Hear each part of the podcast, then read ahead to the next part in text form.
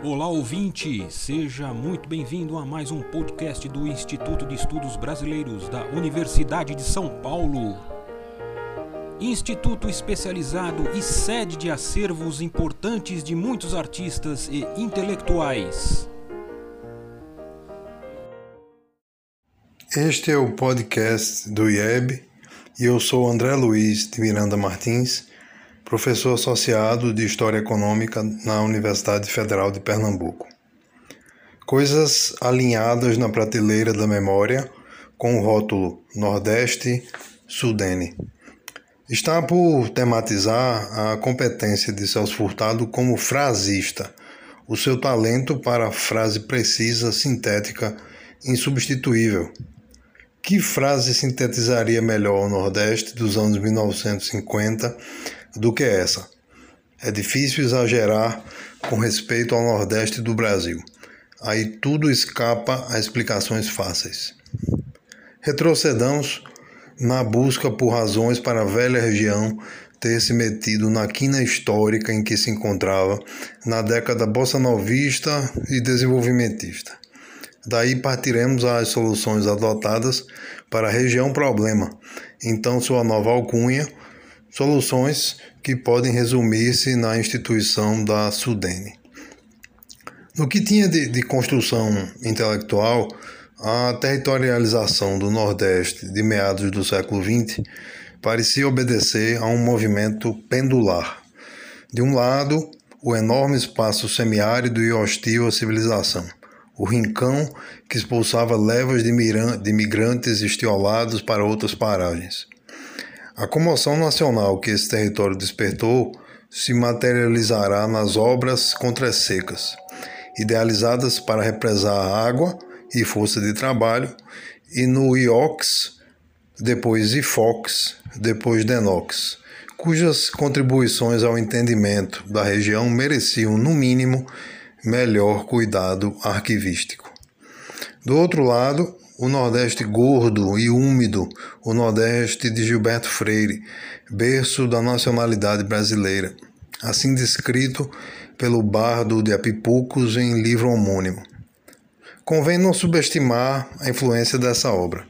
A Nordeste, aspectos da influência da cana sobre a vida e a paisagem do Nordeste do Brasil, foi tanto um libelo ecológico pioneiro quanto um livro formador de consciência regional uma inspiração decisiva para a classificação de regiões pelo IBGE nos anos 1940. Valendo-se, como contraponto, do Nordeste seco e já enraizado no imaginário nacional, Freire propunha um Nordeste quase idílico e creditava tanto a degradação ambiental como a proletarização e o pauperismo do trabalhador rural na zona da mata ao regime de usina e a introdução desta a elites distintas, forâneas, descomprometidas com a dimensão cultural simbólica que se empenhava em resgatar. Nesse resgate, o povo aparecia circunstancialmente. Contudo, e a bem da verdade, também só circunstancialmente o povo aparecia no outro Nordeste, quando da emergência das estiagens prolongadas. E ambas as construções, obtendo sua materialidade no nordeste da pecuária e do algodão e no nordeste do açúcar, atiravam o conjunto da região contra o Brasil do, dos anos 1950, que por sua vez procurava se reconstruir a partir do desenvolvimentismo e das liberdades democráticas. A percepção de uma região que atravancava o progresso, desabonando a reputação nacional desenvolvimentista, seria reforçada pelo impacto da publicação do ousado trabalho de Josué de Castro, Geografia da Fome, em 1946, ao qual se somaria a divulgação do, do Censo Industrial de 1949 e das Contas Nacionais e Regionais do Brasil em 1951 e 1952. O resultado seria um desenho nada harmônico da distribuição da renda nacional. Ficavam evidentes as perdas relativas de um Nordeste epidêmica e endemicamente faminto nos mercados em que apresentava ainda alguma competitividade. O mercado do algodão, suplantado desde meados dos anos 1930 pela produção do Estado de São Paulo, que em 1945 responderia por três quartos da cotonicultura nacional, e o mercado do açúcar, praticamente ressuscitado pelo Instituto do Açúcar e do Álcool, o IAA, nos anos 1930, o que deu sobrevida às mais antigas elites do país e reforçou a monocultura virtual monoprodução, vale dizer, mas que sucumbe à expansão da cultura canavieira e da produção açucareira a áreas outrora consumidoras do açúcar nordestino, notadamente São Paulo, sob os auspícios desse mesmo IAA. Operando à base dessa frágil articulação comercial, dotada de pouca infraestrutura e agudamente carente de recursos físicos competitivos, a economia nordestina apresentaria, ao longo dos, dos anos 1950, uma dificuldade crescente de frear as perdas de renda e de força de trabalho para o Centro-Sul, onde se concentravam de 50% a 70% do valor adicionado pela indústria de bens de capital. Essa seria a base receptora dos investimentos em infraestrutura previstos pelo plano de metas. Já o Nordeste, na avaliação de muitos, se afigurava como a base para uma cubanização revolucionária que poderia tomar de assalto os rincões mais pobres da América Latina. A forte seca de 1958-59 e a rápida e expressiva adesão dos trabalhadores da Zona da Mata às ligas camponesas ali formadas pareciam mais que mera fagulha e um rastilho visível de há muito tempo. Anos depois, José de Castro chamaria o Nordeste de barril de pólvora, região explosiva. A região carecia urgentemente de novos porta-vozes imbuídos de novos projetos, ou de um arcabouço institucional necessário à execução desses projetos. Na verdade, carecia de ambos. E eles viriam, não ex machina, ainda que a expectativa popular fosse no limite de salvação da, da região, mas viriam beneficiados pela cultura política daqueles anos. O, o porta-voz de, destacado seria Celso Furtado, com uma formação que incluía a Sorbonne, a CEPAL e Cambridge, e desde 1958 à frente da diretoria regional do BNDE. Nesta, Furtado se atualizaria dos problemas da região, que enxergava com os olhos de um sertanejo dos estratos médios paraibanos da Sorbonne, onde defendera sua tese de doutorado em 1948, traria uma arguta percepção dos atavismos coloniais formativos das elites brasileiras. Da CEPAL, uma perspectiva estruturalista radicalizada e uma percepção aguçada dos problemas econômicos internacionais. De Cambridge, além dos originais de sua formação econômica do Brasil, um certo pendor keynesiano caldoriano. Registrada em A Pré-Revolução Brasileira, publicado em 1962, a análise citada a seguir bebe de todas essas fontes, reflete o frenesi dos últimos anos da década bossa novista e revela um Nordeste a um só tempo construto histórico e convite à ação transformadora. A economia do Nordeste tende a comportar-se vis-à-vis a do centro a do Centro-Sul de forma similar ao setor artesanal de uma economia em processo de industrialização em face das novas manufaturas. Não podendo concorrer, traumatiza-se ou desagrega-se.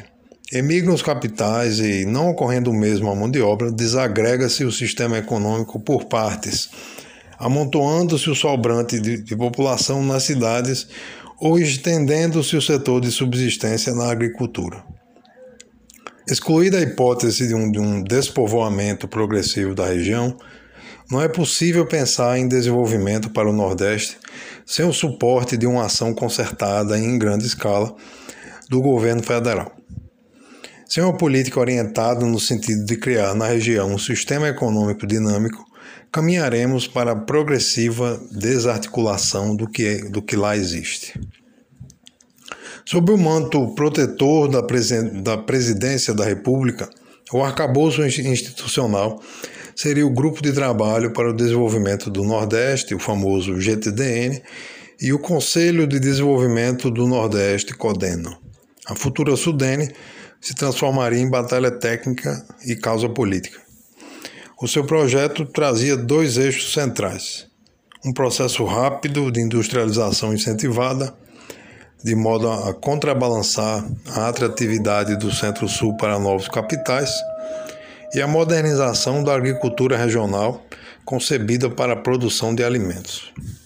Sabe-se do bombardeio a que foram submetidas as propostas de modernização agrária, porquanto propunham transformações da estrutura fundiária vigente. E se avalia corretamente que a industrialização induzida foi a linha de ação que mais e melhores resultados obteve. No entanto, não resultaria das recomendações originais do, do GTDN essa industrialização. Ou seja, não seria implementado na região um dito Centro Autônomo de Expansão Manufatureira. Pareceu escapar aos planejadores regionais que a integração pela indústria subjazia a questão da concentração automática de capital através da concorrência capitalista em um espaço econômico nacional unificado, de cujo centro dominante se ditam os rumos do processo de acumulação de capital. Essa determinação se estenderá ao mercado de trabalho, com repercussões nas posições de classe. Foi a atividade industrial a que deu menor contribuição relativa à geração de empregos nas cidades do Nordeste.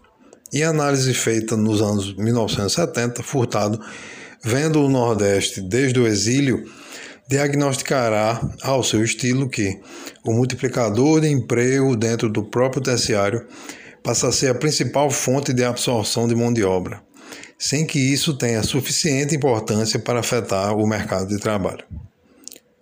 Diversos problemas apontados nos diagnósticos de Furtado adentraram o século XXI irresolutos, ou insuficientemente equacionados. Destaque-se desde logo a questão das migrações. Mas foi a contribuição que se pode acreditar completamente a sua, a sua criatividade, a mais eficazmente neutralizada pelas forças reacionárias. A dimensão política, federativa do desenvolvimento regional e as instituições necessárias à sua sustentação. Celso Furtado era um leitor privilegiado de Alexander Hamilton, founding father norte-americano. Admirava sua defesa de uma decidida ação estatal de caráter propositivo e dele absorveu a justa medida da centralização no federalismo. Se durante a Operação Nordeste e no início da Sudene prevalecera um certo insulamento burocrático, saltando por sobre as oligar oligarquias regionais para implementar um projeto industrializante de redução das desigualdades regionais, o projeto original sudeniano furtadiano estipulava autonomia aos governadores dos estados nordestinos, que, através do Conselho Deliberativo da Superintendência, dariam o tom das políticas de desenvolvimento regional. Conselho que foi esvaziado em seu republicanismo golpeado pelo golpe. Não é de admirar, observaria o mestre, que a Sudene se haja descaracterizado a partir do momento em que se esvaziou a autonomia dos estados e os governadores já não exerciam um mandato popular.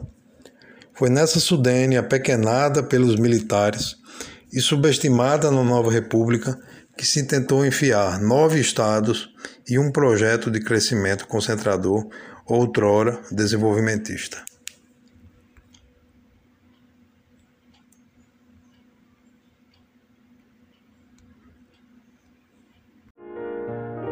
Este podcast do Instituto de Estudos Brasileiros chega ao final. Esperamos que tenham gostado e em breve retornaremos com um novo assunto para você.